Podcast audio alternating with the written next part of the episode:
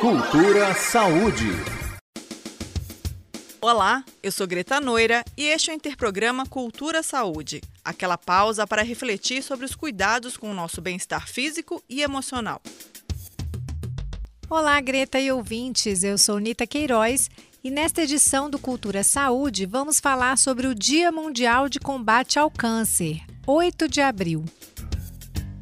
O objetivo da data, Anitta, é conscientizar sobre os cuidados de prevenção da segunda doença que mais mata pessoas no mundo e também a segunda enfermidade que mais mata no Brasil, afetando 200 mil brasileiros por ano. Quem explica com mais detalhes é o nosso entrevistado, o médico oncologista Auro Del Giglio, coordenador do setor de oncologia do HCOR, Clínica Beneficente Síria. Câncer é uma doença muito prevalente, é responsável pela segunda causa de mortalidade no nosso meio e pode ser evitada numa grande parte dos casos. Dados de 2020 da Associação Americana do Câncer e da Agência Internacional de Pesquisa em Câncer, que reúnem estatísticas de 185 países, revelam que os tumores malignos são responsáveis pelo óbito de um a cada oito homens, e no caso da população feminina, a incidência é de uma morte a cada 11 mulheres.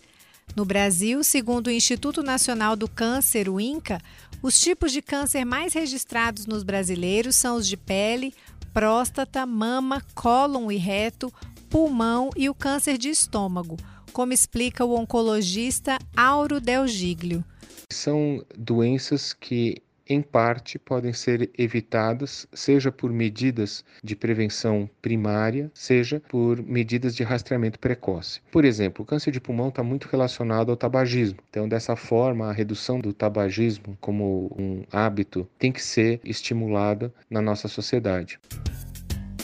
E a prevenção de um tipo de câncer também está associado à prevenção de vários outros. O oncologista Auro Del Giglio exemplifica como o tabagismo pode causar outros tumores além do câncer de pulmão. A diminuição do tabagismo também vai acarretar uma diminuição de outros tipos de câncer, como é o caso do câncer de cabeça e pescoço, como é o caso do câncer de bexiga e outros tipos de câncer que se relacionam ao tabagismo. Então é essencial que nós diminuamos sobremaneira o uso do tabaco no nosso meio. Cuidado é a palavra-chave, Greta. De acordo com o INCA, um dos tipos de câncer mais frequentes no Brasil é o de pele. Ele corresponde a cerca de 30% de todos os tumores malignos registrados no país. Mas medidas preventivas e o diagnóstico precoce podem diminuir significativamente a incidência desta doença. O câncer de pele, tanto o melanoma quanto o não melanoma, que está ligado à radiação ultravioleta ou à exposição solar. Então é muito importante que a população se familiarize com uma exposição solar saudável, diminuí-la, se possível, e utilização de protetores solares e, mais importante ainda, a revisão periódica de toda a pele do indivíduo por um dermatologista para que se previnam esses cânceres e se diagnostiquem de forma precoce e se possa curar todos esses casos com a menor intervenção possível. O médico Auro Del Giglio explica ainda que o estilo de vida também influencia no surgimento do tumor, como no caso do câncer de mama. Outros tipos de câncer têm muito a ver com o estilo de vida. Então nós sabemos, por exemplo, que o câncer de mama ele tem uma correlação negativa com a atividade física, com o ganho de peso. Então é óbvio que uma dieta balanceada, é, atividade física, evitar o sedentarismo, além das outras consequências benéficas para a saúde do paciente, vão trazer também uma diminuição nos casos de câncer. E o diagnóstico de vários tipos de tumores, Greta, começa na observação e no cuidado com o corpo. Ao sinal de alguma alteração ou sintoma em comum, a orientação é procurar logo orientação médica. Qualquer sangramento enseja uma investigação qualquer lesão cutânea que aumente de tamanho, mude de cor, qualquer sintoma que leve à perda de peso, à diminuição da alimentação, a alguma dor persistente que não seja aliviada por um analgésico comum, todos esses sintomas têm que ser trazidos à avaliação médica. Não podemos esquecer também qualquer sangramento na área genital, qualquer dificuldade eh, na relação sexual também pode ser um sintoma de um tumor ginecológico. Não podemos esquecer dos nódulos mamários. Todos esses sintomas são importantes para que se possa rastrear o câncer de forma efetiva.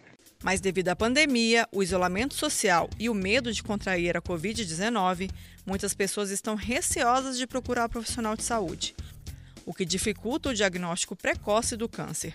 Nós precisamos ter ciência desse fato porque ele tem implicações importantes, especialmente nesse momento da pandemia que nós estamos vivendo, no qual, é, por incapacidade de locomoção e, de, e pelo distanciamento social, nós não estamos muitas vezes aderindo às atitudes de prevenção que usualmente são feitas. Então, por exemplo, está se atrasando muito as mamografias, as colonoscopias, e em decorrência disso, nós vamos ter, inevitavelmente, mais casos é, diagnosticados de câncer em fases não precoces, como nós não gostaríamos que isso acontecesse, é, nós devemos, de certa forma, estar atentos para que assim que for possível uh, retornar e fazer todos os exames de rotina, que são esses exames que nos viabilizam a detecção precoce do, dos casos de câncer. E aqui encerramos este Cultura Saúde. Você pode ouvir novamente esta e outras edições do Interprograma no podcast Cultura Saúde, disponível nas plataformas Anchor e Spotify. Eu, Nita Queiroz, fico por aqui.